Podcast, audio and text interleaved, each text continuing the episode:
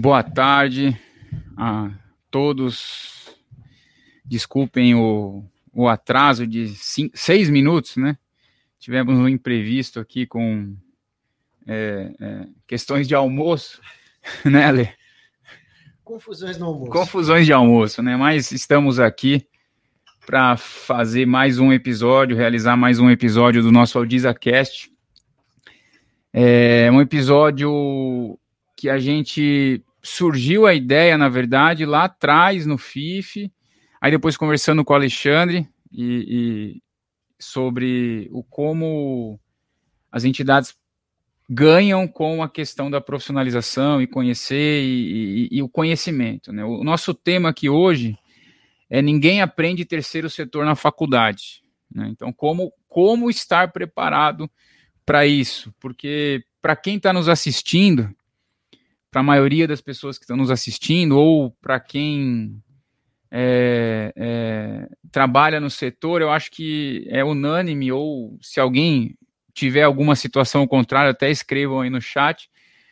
O terceiro setor, se você aprendeu ali na contabilidade, na administração, no, no direito, uma aula, uma hora, acho que foi muito. Eu, pelo menos nas minhas formações, nunca aprendi o que é uma ITG 2002, o que é uma segregação, o que é o SEBAS, conceito de imunidade, conceito de isenção, enfim. É, então é um mundo que eu costumo dizer, a gente vai explorar muito isso aqui, que geralmente ninguém escolhe o terceiro setor.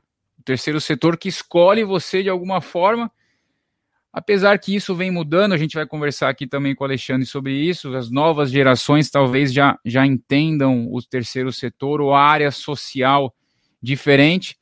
E aí eu também quero conversar com o Alexandre aqui.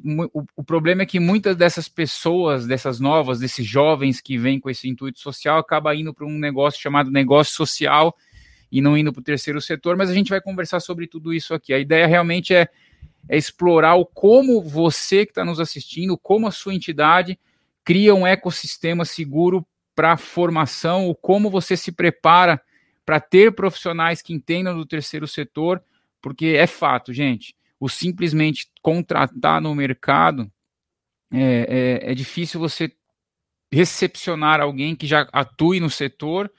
Se você recepciona alguém que atua no setor e é uma área diferente da que você atua, por exemplo, educação, saúde social, meio ambiente, são regras completamente diferentes. Então, como lidar com esse terceiro setor tão, tão carente de informações Aliás, informações até que se você coloca no Google, você é, tem a mesma, mesma o, o, mesmo tema com diversos posicionamentos que deixa as pessoas ainda mais, mais é, é, em dúvida. Então, esse é o nosso tema aqui hoje, é isso que a gente vai procurar explorar, sempre convidando você para escrever no chat, trazer a sua dúvida, a sua questão, o, que você não concorda, enfim, esse é o momento realmente para a gente conversar e fazer reflexões. Antes de falar aqui do nosso convidado, gente, alguns avisos. Na quinta-feira temos um curso para quem é do clube. Para quem não é também, aí tem um avulso de conciliação contábil, é o quarto módulo com a Paula. Ela fala muito de, de prática do dia a dia contábil. Aí ela está fazendo um, um, como se fosse uma série de conciliações, e o tema dessa semana é sobre passivos contingentes e logo tá aí as nossas redes para quem é do clube é cortesia, tá? Lembrando que para quem região de BH, pessoal de BH e região, dia 25 de maio estaremos com o nosso Sebas itinerante aí em Belo Horizonte, dia 25, o dia inteiro das 9 às 18, falando só de Sebas, o dia inteiro de Sebas, educação, saúde, social, comunidade terapêutica, voltando aos nossos cursos presenciais, já fizemos no Rio, fizemos em Porto Alegre, agora Belo Horizonte, é a próxima parada. Na semana que vem, eu já vou dar um spoiler aqui, que a gente não está divulgando muito, porque a gente está fechando o entendimento, mas a princípio deve dar tudo certo. Nessa, nesse mesmo horário, o AudizaCast vai ser sobre publicação das demonstrações contábeis. Então, a ideia é trazer aqui o nosso entendimento em relação à publicidade, o que é, quem é obrigado a publicar, aonde publicar, sou obrigado a publicar em jornal, não sou obrigado a publicar em jornal, aonde eu publico. Nós vamos trazer aqui o Rafael, nosso sócio, para falar sobre esse tema na terça-feira que vem, tá? Bom, gente, avisos dados. Vou o Alexandre dispensa apresentações, mas diz o protocolo aqui que eu tenho que fazer a apresentação. O Alexandre Chiarati, sócio fundador da Audisa, atual diretor de consultoria né, da, da, da, da Audisa. E, aliás, por isso que resolvemos chamar ele aqui para esse bate-papo, porque é quem hoje na Audisa faz toda a gestão da nossa consultoria na área jurídica, contábil, ele vai falar na área de SEBAS. Então, assim, é muito do como ele tem que se atualizar e como ele tem que manter a equipe atualizada e a gente vai tentar passar para vocês um pouquinho desse ecossistema, tá? Ale, boa tarde, palavras iniciais, seja bem-vindo. Um prazer ter você aqui no nosso nosso AudizaCast pelo primeiro episódio aí, primeira vez. Vamos lá. Obrigado, Carlos, obrigado a todos, a toda a equipe, né, que existe aí para conseguir fazer com que esse momento seja realmente importante para todos. E hoje, nada mais, nada menos do que um assunto que envolve toda a instituição. A gente sabe das dificuldades né, em, em, ter profissionais, em buscar e mantê-los. Agora, é bem isso que foi colocado, né? Ninguém, muitas vezes, veio da faculdade já preparado para trabalhar no terceiro setor. Não só por uma questão é, de adequação curricular, que a gente sabe que muitas estão passando por isso, mas demanda também tempo, porque não basta só a teoria, né? A teoria é importante, mas tudo isso tem que ser conciliado com o desenvolvimento também na prática. Agora, é um setor que deveria atrair mais pessoas. Né? A gente vê aí, principalmente é, atualmente, você vê pessoas que saem das suas atividades, muitas vezes há anos, atuando em outras empresas, e vêm para o terceiro setor e passam por um grande período de adaptação. E aí é bem complicado. E nós vemos agora os jovens, como foi bem colocado, que já têm um ideal, uma característica que querem realmente atuar não só por uma questão financeira, mas também por fazer a diferença na sociedade e levam isso em consideração é, para esse, é, vou chamar mercado de organizações. Se nós, ontem mesmo, né, eu estava ouvindo é, o jornal e a gente observa que tem ali muita coisa falando do agronegócio. É, o agronegócio ocupa 4,57% do PIB. E o terceiro setor, 4,27%. E o agronegócio atrai muita gente interessada, muita gente interessada, porque vislumbra um horizonte é, interessante. Agora, o terceiro setor também. Talvez esteja faltando não só os bancos das universidades, as formações, mas também os gestores das, das entidades saber como lidar com essas pessoas. Você receber uma pessoa, Carlos, e chegar e falar assim: olha, aqui a gente vive eh, em dificuldade, você não está atraindo a pessoa. Você tem que falar: olha, nós temos desafios, mas nós temos forma de sustentar, nós temos características a serem desenvolvidas e a gente quer contar com pessoas que tenham ali um preparo e estejam dispostas a desenvolver conosco. Você concorda que existe hoje uma falta de preparo também de quem os recebe? Eu, eu a, inclusive, a gente fez um post esses dias lá no nosso Instagram, arroba Grupo Aldiza, que a gente fez exatamente essa reflexão.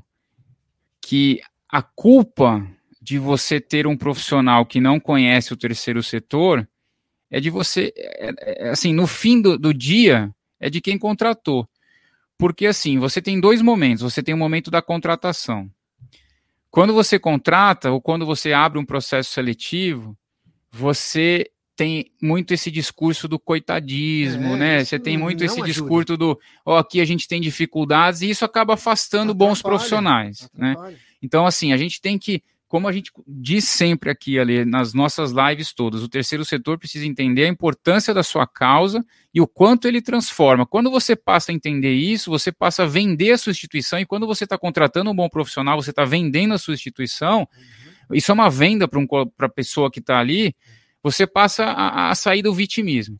Primeiro ponto. E segundo ponto é, para você contratar alguém, por exemplo, contabilidade, a gente até colocou lá no post, né? Quando você vai contratar um contador, a sua obrigação, enquanto gestor e quem, enquanto RH, enquanto área de, de contratação, é no mínimo você fazer a pessoa entender ou conversar com a pessoa se ela sabe que é um setor diferente, que tem uma ITG 2002, que tem uma segregação, que existe um SEBAS, porque não adianta você contratar um contador pela formação contábil dele. Uhum. Porque é. ele não vai trazer a formação não. que o terceiro setor exige. Então, ou você contrata alguém que você sabe que não tem a formação, mas que você vai ter que ter a obrigação de Treinar, preparar, e preparar, ou você traz alguém que é ciente disso e já tem uma experiência prévia. Acontece que isso não é só para o contador CLT.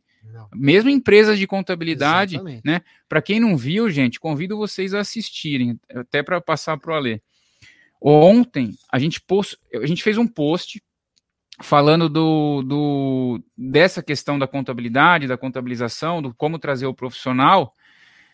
E coincidentemente, logo depois, uhum. eu recebi uma demonstração de resultado uhum. de um possível cliente, espero que seja, com uma. Tá precisando de ajuda. É, tá precisando. Tá precisando assim, gente, eu, eu não tô mentindo. Olhem no Instagram da Aldiz aí nos stories, acho que ainda tá no stories, tá? Uma, uma demonstração de resultado em que se coloca distribuição antes do lucro e ao fim lucro a ser distribuído aos associados. Isso numa demonstração de resultado. Isso é uma contabilidade terceirizada, tá? em que você vê claramente que quem contratou não sabe quem estava trazendo e quem está fazendo está fazendo igual faz a, a empresa, a empresa que distribui. Que distribui. Então você percebe o quanto esse meia-culpa é importante, né, Alessia? Eu estava essa semana num, numa instituição e um só para exemplificar, né? Mas um, nós temos instituições de todos os portes, né? e todas elas precisam de profissionais e processos, profissionalização, todas elas precisam.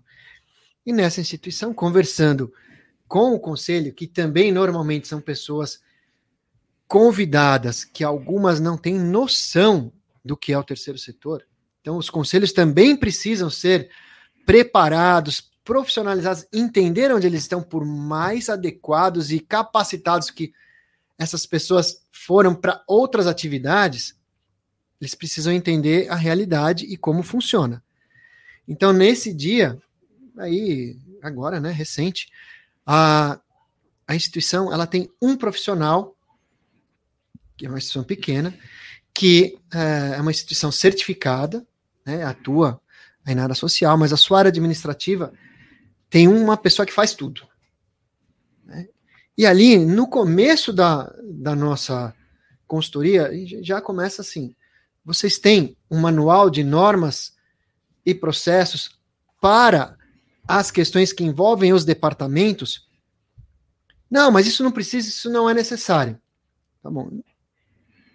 Coincidentemente ou não, a pessoa que trabalha lá falou assim: olha, eu vou precisar fazer um procedimento, daqui 15 dias eu não vou, não vou poder vir durante. Ela explicou. Não, mas você não pode fazer isso, não tem ninguém que nem, nem sabemos o que você faz, nem sabemos o que tem que ser feito. Então, um, uma, dei um exemplo de profissional e profissionalização que a instituição necessita para realmente poder se manter trabalhando e mantendo a sua missão funcionando. Então, um manual de normas e processos é algo básico e que a instituição não tem. E amanhã a pessoa não vai e ninguém sabe o que tem que ser feito. Então, eles vão ficar perdidos. Então foi um ponto assim inicial da conversa e que coincidiu da pessoa ainda colocar a situação. Ale, o... temos aqui a presença do. O, aliás, o Hugo sempre presente aqui com a gente, o Hugo lá do Rio de Janeiro. Hugo, sim. Ele colocou aqui que o, o, aprendizado. Bom, eu tenho que ler, porque além de ver o, o visual, tem o AudizaCast, né? O, o, pessoal dos bastidores aqui sempre lembra. Então, nosso aprendizado foi através das observações e orientações nas auditorias realizadas dos últimos anos. Fomos compartilhando com a equipe e ajustando os processos internos, adequando-os às normas. Uhum. Então, você vê claramente e depois eu vou fazer uma pergunta aqui para o Ale, mas é, é, a auditoria é um meio de você. De desenvolvimento. É, é porque eu, eu, vou, eu vou fazer a pergunta para o Alexandre assim, porque não é um ponto isolado, você tem que ter um ecossistema de capacitação, né? Mas já, já faço a pergunta aqui. O, a Maria Helena, boa tarde, é muito bom poder aprender com vocês. Maria Helena, obrigado pela presença. A Kelly, Aldiza sempre nos apoiando, gratidão. Presença aqui da Andréia também. Enfim, Ale, deixa eu te fazer uma pergunta. A gente conversou aqui que é importante você é, é na hora de trazer o profissional, você está ciente do profissional que você está trazendo e você tem que estar tá na sua instituição ciente da importância da capacitação. Sim. Então, o que, que você, enquanto até diretor da consultoria aqui, que está lidando com o dia a dia das entidades, o que, que você entende que são pontos importantes para a gente criar um ecossistema? Uhum. E quando a gente fala ecossistema, gente, como você faz para a entidade entender que ela tem que institucionalizar a questão da capacitação, uma vez que a gente sabe que tem o déficit né, acadêmico, o déficit de informações. O que, que você entende aí importante? Ah, pergunta ótima e que deve né, se ter aí um, um cuidado especial. É, eu coloco da seguinte forma: é preciso, primeira coisa, mudar a mentalidade e ter pessoas preparadas para receber esses profissionais que serão convidados, que serão é, que participarão do processo de seleção aí da sua instituição. E nada de cabeça baixa. Tem que mostrar realmente que a instituição faz a diferença e que tem tudo para ser um ótimo local para o desenvolvimento também profissional. E aí, alguns pontos, né? Eu coloco como, primeiro, informar, mostrar quem é a instituição, o que ela faz, atende milhares de pessoas, tem é, características ali que definem todo o, o processo da missão da instituição, valorizando aquela imagem e aquilo que pode ser desenvolvido. Depois, é, o conceito da profissionalização tem que ser permanente. Né? Não basta assim, como você coloca, ah, ele é formado em contabilidade, então já é o suficiente. Não é. Eu preciso ou formá-lo ou trazer alguém que conheça do que nós é, temos na nossa instituição. A característica da educação continuada é fundamental. Por mais que a pessoa esteja preparada e diga, eu conheço contabilidade do terceiro setor, isso muda constantemente. E, e envolve muitas características e que há necessidade de um permanente estudo. A tecnologia, a pessoa precisa ter a tecnologia aliada, então conhecer e, se não conhece, buscar entender tudo isso. E lógico, é importante que a instituição tenha métricas e formas de obter os resultados e entendê-los, para que esses é, números que são obtidos possam ser redirecionados, aperfeiçoados e, por que não, festejados também. E a transparência né, mostrar de forma de preferência independente o que está sendo feito com esses recursos da sociedade, porque os recursos não são da entidade, eles são da sociedade que confia na entidade. Mostrar que estão sendo é, aplicados da forma que está definida no seu estatuto e nas suas finalidades. Com isso, a gente fecha o ciclo. Então, vem desde a informação, mostrar quem é, como faz, de que forma, a questão do conceito da imagem até a transparência, fechando o círculo e, é, importante, mantendo o espírito positivo e atraente dentro da instituição. É, toda essa forma de trabalhar precisa também ser permanentemente é, mantida. Legal, vamos lá. É... Pessoal, quem tiver perguntas, quiser trazer, perguntar para o Alexandre, perguntar para mim, trazer, a gente está aqui à disposição. A Verônica Rodrigues, Verônica sempre Verônica. presente também. As entidades precisam entender a necessidade de profissionalizar e ter capacitação permanente. As mudanças são frequentes da legislação. Né? E aí eu recebi uma pergunta aqui no WhatsApp. Uhum. Pergunta interessante. Não achei que viria uma pergunta dessa, mas eu vou, vou transferir aqui a pergunta para o Alexandre. Como vocês, na Audisa, que só trabalham com o terceiro setor fazem para ter os profissionais que conhecem o terceiro setor. Como você, como fale um pouquinho de vocês, a pessoa fala aqui, para que a gente possa espelhar e também ter profissionais ou como a gente pode ter esse tipo de situação. Vamos, vamos falar um pouquinho aqui da gente. Boa, boa pergunta, hein? Assim, eu, nós vamos agora falar juntos, mas é importante que eu falo para todo mundo. Né? Você que está aqui, você não está fazendo, por exemplo, uma auditoria ou uma consultoria. Você está contribuindo para que aquela entidade tenha mais segurança, tenha mais transparência, consiga cumprir a sua missão de forma melhor, consiga desenvolver processos que a deixe mais segura, mais técnica e ágil muitas vezes para desenvolver a sua missão, que é o principal ponto. Então, começa aí. O profissional ele não entra aqui para fazer auditoria ou consultoria. Ele tem que entrar e vestir a camisa de que ele está contribuindo com a sociedade. Ele não vem para fazer auditoria e consultoria, ele vem para contribuir numa causa maior. E ali ele entende, naquele momento que ele orienta, que ele explica, que ele solicita alguma questão, ele não está só adequando um processo, ele está contribuindo para que aquela instituição tenha a sua missão cada vez melhor e mais presente e segura.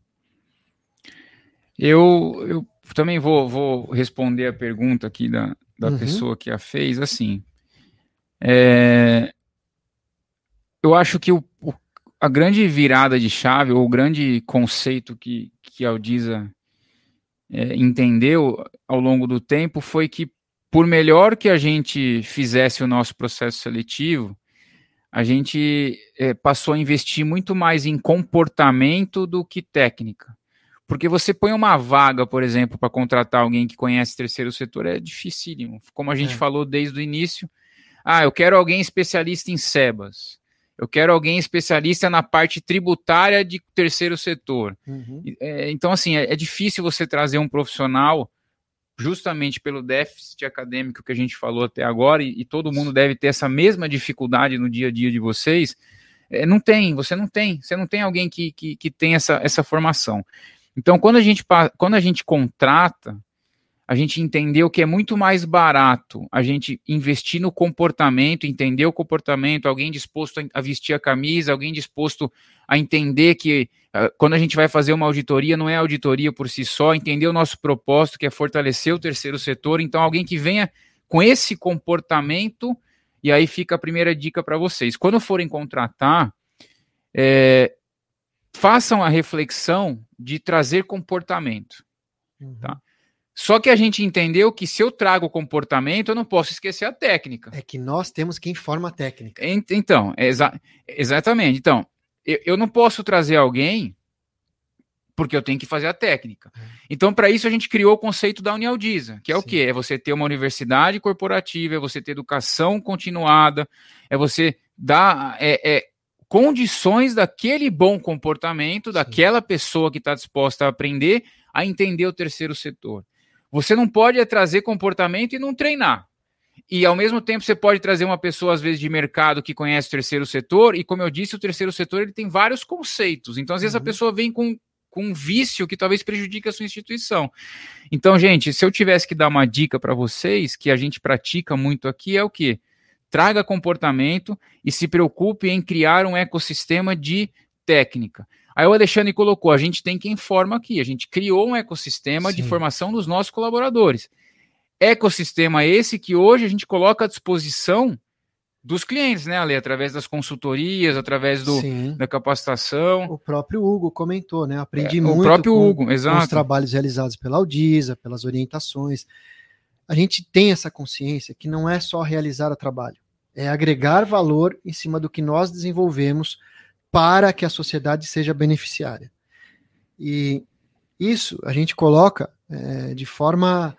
É, é o propósito, né? é algo mais do que simplesmente desenvolver uma consultoria, uma auditoria, é realmente trazer aí é, um valor aquilo que está sendo desenvolvido. E muita coisa, às vezes, Carlos, eu vejo, né? É, um, levando já para um lado, instituições muitas vezes começam ali, né, com a sua boa vontade, com a sua, é, com seu amor em fazer o bem, mas esquecem muito dessas características, né, das pessoas que vão atuar com eles.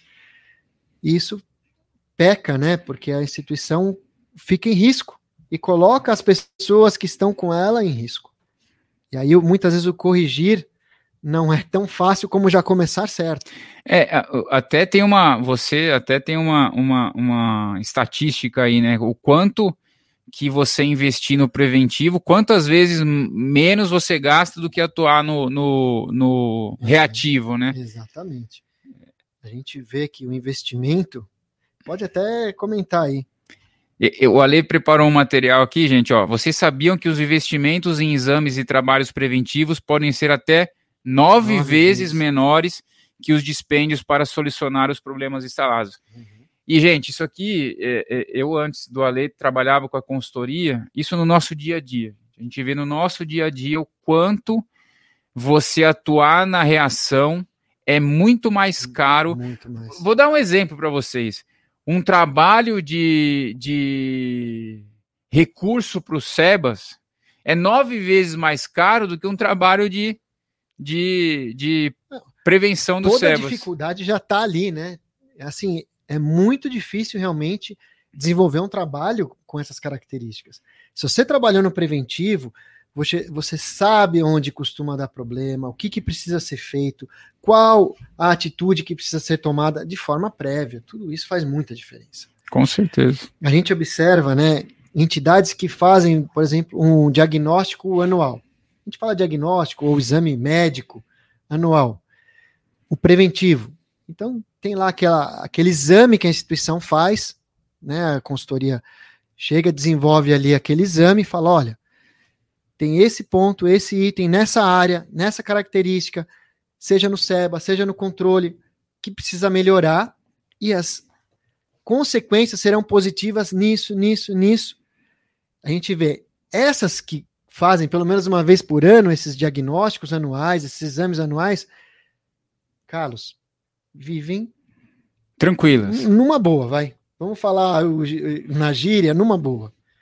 Em compensação, tem gente que chega em cima da hora com já o abacaxi instalado e aí. Aí quando dá para resolver, porque às vezes nem às dá, vezes não dá, ainda é mais caro. Né? Eu costumo dizer porque que envolve a, área jurídica, é, é, recursos e Receita Federal, envolve um monte de problema.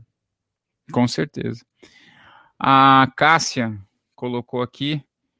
É isso mesmo, a causa é a mola precursora do trabalho. Gente, a causa, nunca esqueçam a causa e o propósito da sua entidade. E não é você não pode esquecer, você tem que institucionalizar, e isso faz parte da capacitação para que ninguém que trabalha na sua instituição esqueça a causa e o propósito da sua instituição. É, falou bem. Só, gente, só acertar uns detalhes técnicos aqui, pronto, resolvido. Deu, tava fora da. É, ao, vi, ao vivo é essas coisas, né? É, a, a M é Marinalva, eu acredito, né? Hoje faço ciências contábeis na Unisa e o foco é o terceiro setor. Olha aí, gente, para quem quiser. Aí vou fazer o contraponto com o comentário da Graziella. Essa questão da educação continuada no terceiro setor é realmente muito importante. Esse mês finalizei uma pós em gestão contábil e tributária para o terceiro setor. Parabéns. Pasmem, olha o que ela escreve, gente. Pasmem. 12 alunos na turma. Aí ela complementa. Um ano e meio de curso, então fico refletindo. Onde estão os profissionais da contabilidade do terceiro setor que precisam estar em constante processo de atualização? Gente, eu vou usar o, o que a Graziella falou para o nosso dia a dia aqui. Uhum. A gente, e aí não é, não é comercial, mas é esse mesmo sentimento da Graziella. A gente criou aqui o nosso Clube Aldiza, né? O Clube Isso. Aldiza, a mentoria do Sebas.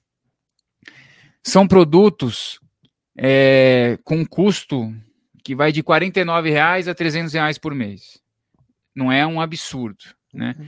São cursos que a gente faz toda semana, religiosamente, toda quinta-feira, a gente toda tem um curso. Contábil, obrigações acessórias, é, fiscal, departamento de pessoal, SEBAS, toda quinta-feira, religiosamente, a gente traz um monte de conteúdo. Uhum. E aí a gente tem uma situação engraçada. A gente tem aquelas pessoas que pagam o clube e não assistem os cursos. Não participam. E estão pagando. Uhum. Não participam. E é aquela mesma pessoa que daqui a um tempo chama cara, estou com um problema aqui, não sei onde. É. Aí eu falo, mas nós fizemos um curso na semana passada ou na semana retrasada. Foi, foi exa exatamente sobre isso. É. Ah, mas eu não vi, eu não pude assistir no ao vivo. Tá gravado. Aí a gente fala, mas está gravado. É. Você pode assistir no Audizaflix. Você, é só entrar lá na plataforma. E tem aqueles que pagam o clube e assistem todos. Todos. Todos. Estão sempre presentes. Estão sempre presentes. Então, Sim. assim, as figurinhas são sempre, sempre as mesmas. Estão sempre nos cursos. E aí você começa a, a, a, enxergar a instituição desses que estão presentes. Por exemplo, a do Hugo mesmo. O Hugo está em todas, tá em no, todas. no, gratuito, no, no, pago, no não pago, nos cursos. Sim. E aí a gente trabalha com a entidade do Hugo faz o quê? Uns oito anos ali, ali. Mais. Até para dar o exemplo. E você percebe a evolução que eles tiveram Sim. em oito anos. Sim. Só que você percebe o quê? Que eles são uma entidade e não é a figura do Hugo. Ele institucionalizou isso que se preocupa em dar condições para que a pessoa aprenda. Uhum.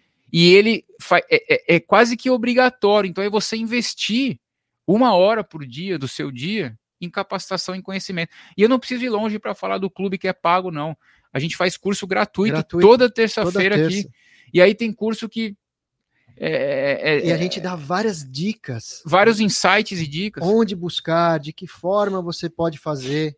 E é só questão de assistir. É, né? é questão de você. Aí eu vou usar uma palavra que é mais uma dica que eu falei, né?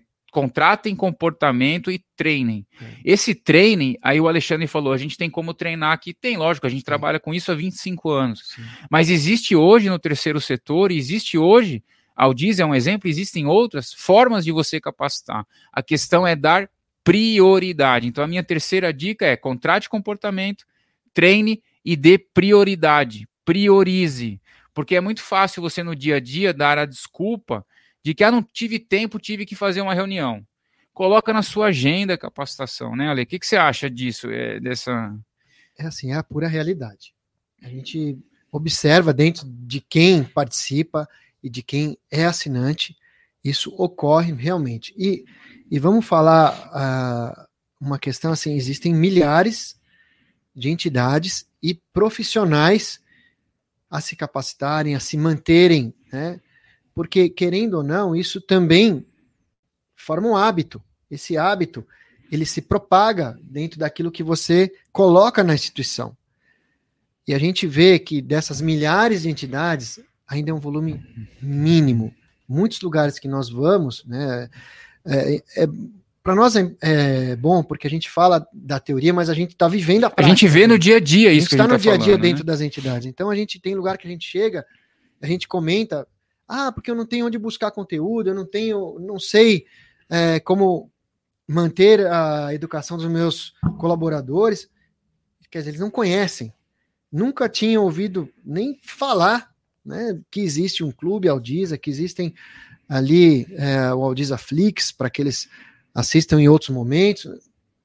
É assim, falta também é, uma característica. Criar de... um ecossistema, criar um, uma priorização da capacitação. Precisa. É, eu acho que isso é. E assim, gente, ao longo. A gente começou essas lives, nossa, no período da pandemia. Vai fazer três anos que a gente está nessa rotina uhum. incansável. E o que a gente tem de cases de entidades que com um insight de algum momento que assistiram aqui com a gente, mudou a vida da entidade. Mudou a vida da entidade assim, não foi uma não, gente. Não. Deve ter depoimentos, é, de, depoimentos nós, inclusive, né? depoimentos. É. é. entidade que não captava internacionalmente passou a captar depois de uma live que viu. Entidade que não captava com, com, com bens aprendidos da Receita Federal e passou a captar porque não, viu aqui. São inúmeros. Então, assim, gente, tratem como prioridade a capacitação, a capacitação. Porque, e assim, não é, não é, gratuito, inclusive, você acha, né? Então, acho que. E crie essa característica de disciplina mesmo interno, né? Divulgue internamente. é assim, o conhecimento ele tem que ser passado. Então, se você assistiu, comente com o seu colega, é, fala, olha, assisti hoje, foi, tivemos a, a caracterização é, da importância do ecossistema, da educação continuada, de como contratar, de como formar ali uh, os propósitos na, na capacitação das pessoas. Então, converse com as pessoas que estão à sua volta. Formem esse ecossistema para que isso flua e a sua instituição e as demais pessoas possam realmente ter essa é, influência de fazer tudo caminhar na forma positiva. Eu costumo dizer que a liberdade ela não é fazer o que quer. A liberdade tem um preço. E quando você investe tempo na disciplina do aprendizado, você passa a ter liberdade, porque você passa a captar mais, porque você passa a ter novos horizontes e você não fica preso naquele seu mundinho, né, Ale? Então, você quer ver um exemplo bem forte? Pô, a gente tá falando em, em lei geral de proteção de dados há um bom tempo. Né? Muito tempo. E isso já não é mais uma alternativa, passou a ser obrigatório. E tem entidade que a gente chega e conversa né, dentro do desenvolvimento de um trabalho e se menciona essa característica importante, porque há, inclusive, penalidades pelo não atendimento, além de consequências da imagem e outras, que a instituição está parada, está esperando acontecer alguma coisa. Quer dizer, o preventivo não foi trabalhado. Então há características a serem desenvolvidas pela própria é, pela própria gestão, pela própria pessoa que é o líder da instituição. E passar isso. E não requer grandes investimentos. Não requer. É, eu, eu costumo dizer que toda vez que me perguntam da LGPD, a maior desculpa que a instituição dá para a LGPD é que isso não é para ela, isso não serve para ela, ou que isso não vai pegar. Assim, gente, não querem implantar LGPD. Eu vou dar um exemplo da LGPD. Assim, a gente tem umas 300 lives de LGPD, tem, né? Tem muitas. É. Não quer implantar, tomou a decisão, mas toma a decisão consciente dos riscos que você está correndo e não simplesmente não vou implantar porque não vai pegar. Isso é desculpa que você está dando para você mesmo, né, Ale? Então, a partir do momento, né, que mudaram até o artigo 5 da Constituição, questão da proteção de dados, as questões que envolvem a legislação, precisam realmente ter é, cuidado, não há mais uma opção. E isso pode ser feito. Ah, mas eu não tenho como investir não, você pode investir em etapas. Faz um item, faz o segundo item em tal, vai fazendo aos poucos, mas faça o preventivo. Né? Não deixe para depois que pode custar muito mais caro. O Matheus, nosso sócio, ele coloca aqui: sou fruto da missão da Audisa, de estagiário a sócio, aprendizado técnico e comportamental. Hoje vivo o terceiro setor e tenho como missão fazer com outros profissionais possam viver também. Então, depoimento. É o ecossistema. É o ecossistema, então, gente, é o ecossistema que a gente falou aqui para vocês, é. tá? A Vânia. Boa tarde, Carlos e Alexandre. Parabenizo a vocês por não desistirem da formação, pois o terceiro setor ainda, ainda tem que seguir os demais. Quando temos o próprio Deus, Deus os abençoe e a todos na Audisa. Amém. Obrigado. E eu vou aproveitar a fala aqui da Vânia. Às vezes, às vezes, eu não sei se isso passa pelo Alê, mas vou falar o meu depoimento aqui. Eu vou dizer para vocês que muitas vezes dá vontade. Ah, não, não vou mais fazer as lives de terça-feira. Porque às vezes eu vou fazer uma live lá, tem 30 pessoas. Uhum. Só que, só que assim, parece. É Deus daquelas 30, uma pessoa que viu manda um depoimento falando que aquilo vai mudar o patamar dela ou aquilo vai ajudar ela. E não mudou a entidade, mudou um monte de famílias e vidas que estão ligadas àquela entidade. É, porque se você é muda, a, se você muda a entidade, você está contribuindo de alguma forma. Então isso é um depoimento até pessoal meu assim, às vezes dá vontade, porque a gente investe tempo, investe dinheiro, investe formação, é, é, é, não é fácil vir aqui toda terça-feira e falar. Não. Né? Então, trazer convidado, agenda, é uma série de coisas. e às vezes você vê que as pessoas não dão valor. Então faz parte, essa live para hoje é para tentar fazer com que as pessoas deem valor ao conhecimento que é colocado ah, no dia a dia delas, nesse caso de forma até gratuita. Você sabe que é, aí eu entro até um pouco na questão do voluntário, né? Muitas vezes o voluntário ele não, não tem o seu devido valor, mas é um trabalho extremamente importante e que muitas vezes a instituição só funciona porque tem esses voluntários. E a instituição não sabe, às vezes dá o devido valor para ele, né? Dá a capacitação que ele precisa, o treinamento, o trabalho voluntário é fundamental no terceiro setor e precisa de ajuda, precisa de é, caracterização para que esses profissionais se sintam importantes naquilo que eles desenvolvem. A boa vontade, a, a questão daquela garra de querer ajudar, eles já têm, mas muitas vezes eles não têm o preparo de desenvolver não só a atividade, mas o ecossistema que envolve o trabalho para aquela atividade que será desenvolvida. Com então, certeza. Isso também chega até na questão do voluntário. E nós temos aí, é, hoje em dia, a, a Vol, que é uma, uma outra empresa ligada ao grupo, que atua com os voluntários, né, na certificação dos trabalhos voluntários, é, é um trabalho ainda muito recente no Brasil, certificação em cima da, dos programas de voluntariado, mas a gente observa a deficiência existente também na, na gestão do voluntário. Existe essa necessidade. E muitos ainda não entenderam que o voluntário, se não estiver presente em 100% das entidades, ele está na grande maioria e precisa ter um trabalho adequado em cima deles. Semana passada a gente estava lá em Araras, no, no Desenvolve OSC. Aliás, quem estava aí, dá um, um, oi aí no chat para gente, lá no Desenvolve. E eu estava com o Roberto, uhum. que é sócio de, do, do, do, do VOL e CEO lá, né? Eu não me lembro exatamente o número que ele falou, mas ele falou que ele tá, ele estava tratando um caso ou é, é, tá, chegou a um ao caso dele um conhecimento, eu não, eu não me lembro exatamente quantos mil reais, que um voluntário mal administrado de um caso específico lá estava custando não sei quantos mil reais, coisa de 100 mil reais é. Por custas trabalhistas e tal, porque ele foi mal gerido. Uhum. Então você vê assim, o, o quanto você não atuar preventivamente. É. Porque assim, você atuar preventivamente, você tem dois fatores. Você atuar preventivo, por exemplo, no voluntariado, você vai ter um voluntariado mais engajado, mais comprometido, isso vai te trazer mais resultados. Com certeza. Você ter e, e se você não tem o preventivo de um voluntário, você vai ter um voluntário que pode trazer para você problemas futuros com dispêndio financeiro depois, inclusive. Então é só para dar um exemplo. Sem contar que a questão do ESG muitas vezes, das empresas com responsabilidade social usam o trabalho voluntário e atuam de forma a complementar o seu programa de SG na empresa. Então, você está qualificando, preparando, ajudando e ainda sendo beneficiário da imagem da sua empresa, da sua entidade que tem essa responsabilidade social.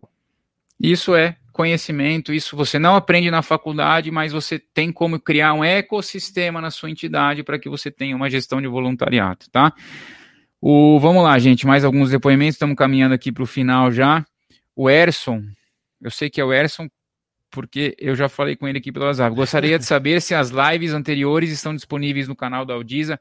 Gente, todas as lives, se vocês irem aí no, no ao vivo, descer no ao vivo, nos gravados, descerem aí, tem quase que um Netflix do terceiro setor para você aí, tá? Tem, tem muita. Tem, tem live para quem é do Aldiza Flix, para quem é do Clube Aldiza, além dessas gratuitas que tem no YouTube, lá no Aldiza Flix tem mais de 150 horas de cursos gravados, tá? Então, tá aí algumas dicas de capacitação.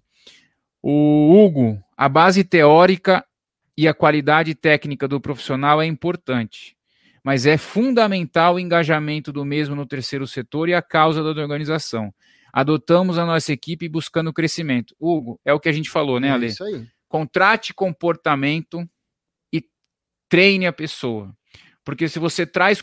É mais fácil você trazer o comportamento da pessoa engajada, da é. pessoa comprometida, da pessoa que tem uma, uma preventivo e treinar ela, uhum. do que você trazer alguém que conhece terceiro setor que não tem o comportamento que você espera. É isso mesmo. Então, acho que o com, trate comportamento e treine e trate como prioridade é um tripé importante para sua entidade capacitar legal. Tá? Agora, não é fácil contratar o comportamento.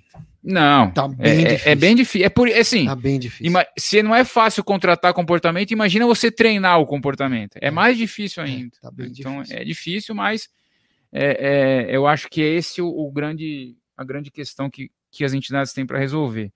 A Graziella, essa é a essência do terceiro setor, na minha opinião, não desistir. Diria que essa é a essência da vida, né?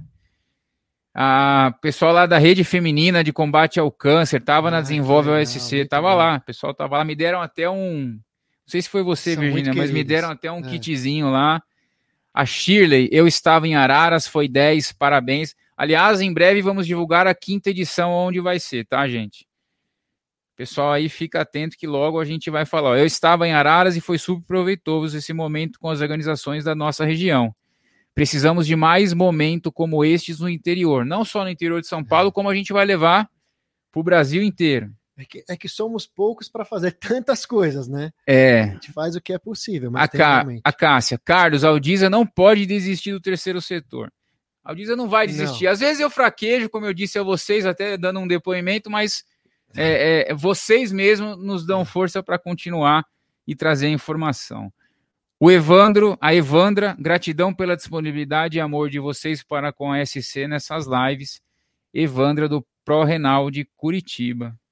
Eu falo que Pessoal, gente, nós nos alimentamos desse tipo de coisa, né? É, e, e, do trabalho, em desenvolver, em ver o resultado, meu, não tem não tem valor maior. Então, passamos né, dificuldades, temos aí desafios, mas isso realmente nos ajuda a continuar querendo fazer sempre mais. Gente, o, o Ale preparou um material aqui. Não dá para apresentar, não, não é o caso, mas ele, ele coloca umas perguntas aqui que eu vou usar as perguntas dele, uhum. vou fazer, são. São quatro perguntas. São... É, depende da área. É, são algumas perguntas que eu vou fazer aqui para sua entidade que a gente não vai responder porque não é o tema da live. É para refletir mesmo. Mas eu vou trazer essas perguntas e eu posso afirmar para você que todas elas, em algum momento, a gente já tratou aqui ou já tratou no clube Telenor Flix. Então, assim, eu vou trazer algumas provocações do tipo: a sua entidade está preparada para essa situação? Por exemplo, ele colocou aqui, ó. Sua entidade tem uma agenda tributária personalizada? Sabe todos os prazos e obrigações a serem cumpridas? É. Por quê, né? Você vê muitas vezes a entidade com filiais, com características em outros municípios. Será que realmente ela tem tudo isso mapeado, obrigações acessórias, datas dessas obrigações, tudo que ela precisa fazer? Porque isso difere de uma instituição para outra, de locais para outros se é estadual, se é municipal, se né, tudo isso. a é gente tem uma, uma, agenda tributária personalizada federal, mas aí você tem o municipal e o estadual. Sim. Né? E é tão simples. Né? Mas falo para você com visão prática. A maioria não tem. Ou quando tem, tem falhas. Então precisaria ter realmente uma revisão e entender ali todas as características. Vocês realizam exames médicos periódicos, porque não pelo menos uma vez ao ano, realizar um exame rápido de diversos itens técnicos e legais e saber se estão em ordem.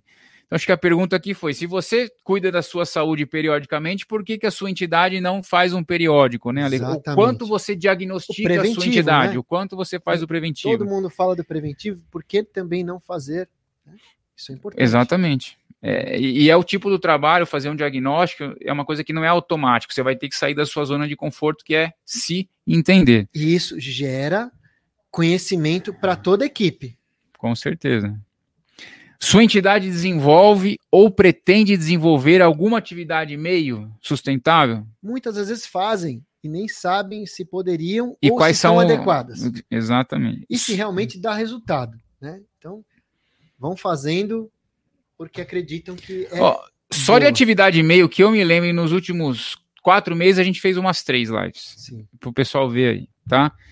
Sua entidade recolhe IR sobre aplicações, IOF, PTU, entre outros. Ou Nossa. seja, você já fez um diagnóstico tributário na instituição, você sabe se está pagando alguma coisa que não deveria ou se tá, não está pagando alguma coisa que deveria. Ou uhum. seja, tem coisas que a gente sabe que não sabe. Agora tem coisas que a gente nem sabe que não sabe. Você já, já parou para pensar nisso? Não, e eu afirmo, tem um monte de entidade que faz o recolhimento e muitas vezes não precisaria se estivesse orientada, adequada, com todas as características necessárias ao seu atendimento. É... Implantação e desenvolvimento de manuais de normas e procedimentos. Sua entidade tem? A maioria, né? infelizmente, é aquilo. Substituiu a pessoa ou o controle de qualidade em cima das atividades desenvolvidas por determinadas pessoas ou departamentos.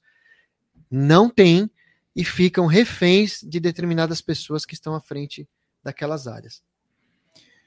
Bom, gente, dentre outras, então, é, só aqui a gente já fez um diagnóstico com vocês, tá? É, mas foi, eu fiz questão de trazer essas perguntas, que é para que realmente faça uma provocação, porque a gente fica aqui muitas vezes no, no, no né, é, assim, eu quis trazer pontualmente alguns exemplos de capacitação, alguns exemplos do que a sua entidade tem que estar atenta no dia a dia aí da sua instituição. Ale, estamos já com 50 minutos, começar aqui as as palavras finais. Queria que você passasse o, a mensagem desse nosso momento, desse nosso uhum. bate-papo às instituições. O que, que você tem a, a dizer aí para o pessoal como mensagem final? É, fica aí, não só como final, mas eu coloco como início para que vocês reflitam e passem à frente tudo que hoje estão ouvindo, refletindo, conversando entre as pessoas que estão ao seu lado, para que vocês possam, sim, manter esse ecossistema funcionando, melhorar ali a instituição e, com isso, trazer como beneficiário sempre a sociedade, contribuindo cada vez melhor. E assim, lembra de não tem é, diminuir isso aquilo tem que ter a cabeça erguida e fazer, olha, a instituição ela faz muito e precisa de pessoas e é possível ter remunerações muito competitivas. Para isso, a instituição tem que se profissionalizar e reter ali esses talentos. Então, são características que precisam ser pensadas, refletidas constantemente, mas importantes para que a sua instituição possa realmente fazer muito e não fazer o que todos fazem. Eu, antes, é, passar aqui a Graziella, obrigado pelo bate-papo, conteúdo muito reflexivo. A Shirley, lá da BDM, estava lá presente com a gente. Saiu de São Paulo, né, Shirley? Para ir para Araras, né? Então é uma pessoa que está no centro de tudo, foi para Araras, então assim, para a gente e isso. Ela participa de tudo. E viu? participa de tudo, ela tá, tá em tudo. Presente. E a gente vê o quanto eu particularmente converso muito com ela, vejo o quanto ela vem desenvolvendo nesse nesse processo de amadurecimento, falo, de profissionalização. Eu, eu vou pessoalmente na instituição dela. É uma instituição que a gente fala tem né, as características religiosas ali e é super profissional. Cada vez, cada vez que você vai, você percebe que está melhor. Aí você passa a entender o porquê, né? Porque você tem pessoas que, valor, que priorizam. Bom, eu como mensagem final, gente, é, se tiver que passar, vou repetir o que eu já falei, mas eu acho que eu quero reforçar. Dica para você que está nos assistindo, dica prática, né? Como questão de priorizar essa questão da capacitação. Esteja ciente de que quando você vai trazer alguém, você na maioria das vezes, ou você vai trazer alguém que não sabe nada do terceiro setor, porque não aprendeu, não é porque não quer, porque não aprendeu na faculdade, no, seja qual for. É alguém que porventura está caindo ali por uma questão de necessidade, porque as pessoas não escolhem o terceiro setor. Vamos tratar como regra. Lógico que tem sempre as que, né? Sim. Mas a, o, o terceiro setor costuma escolher. Então você precisa saber o que ou você está trazendo alguém que já trabalhou no terceiro setor e que tem algum tipo de vício, que tem algum tipo de, de conhecimento de, da vai trazer um conhecimento da área da educação social que não tem nada a ver. Então, é, passe a entender, contratar comportamento, treinar as pessoas e dar prioridade para a capacitação. Eu acho que quando você passa a tratar aquilo como prioridade, institucionaliza aquilo como uma questão obrigatória da pessoa, você começa a criar um ambiente na sua instituição de capacitação, conhecimento. Capacitação, conhecimento traz insight, insight traz mudança, que traz melhoria para a sua instituição. É isso? É isso. Muito bom. Então tá bom, gente. Já estamos aqui com 55 minutos. O pessoal participou bastante. A audiência foi, foi alta. Foi boa. Foi boa. Foi muito parecido quando a gente fala do Sebas. Que ótimo. É, a gente Bom, até sabe, vai. Estamos contentes porque estamos falando de capacitação, então. É, então, exatamente. Então o pessoal valorizou. Então, quando a gente fala de Sebas, vem um monte de gente, porque é, é o reativo, né? Então hoje, graças a Deus, a gente conseguiu aqui preventivo. É, esse preventivo. O Elton, primeira vez estou aqui, gostei, vou maratonar os vídeos do canal para aprender muito mais. Fui indicado pela Graziella. Graziella. Elton, obrigado por, por ser mais um, um, um ouvinte né, do nosso podcast ou quem assiste aqui. E vamos reforçar o nosso, nosso compromisso de manter aqui às terças-feiras um bate-papo, uma conversa. A não sei que tem algum evento, alguma coisa, mas religiosamente estamos aqui. E vou terminar. Mais alguma coisa, Ale? Não, Posso? Não, tá ótimo. Vou terminar como eu termino todas as lives há três anos. Se esse nosso conteúdo, seja uma, cem ou mil pessoas assistindo a gente, daqui um ano tiver uma entidade ou uma pessoa que mudou, que vai ser diferente, nosso papel aqui está cumprido, tá cumprido, o propósito está cumprido e a gente pode ficar em paz. Fechou? Fechou. Então tá bom, Ale. Obrigado, obrigado, obrigado. aqui ao pessoal do, do, dos bastidores. E é isso aí. Betão, obrigado, gente. Abraço. Sempre. Obrigado. Tchau, tchau.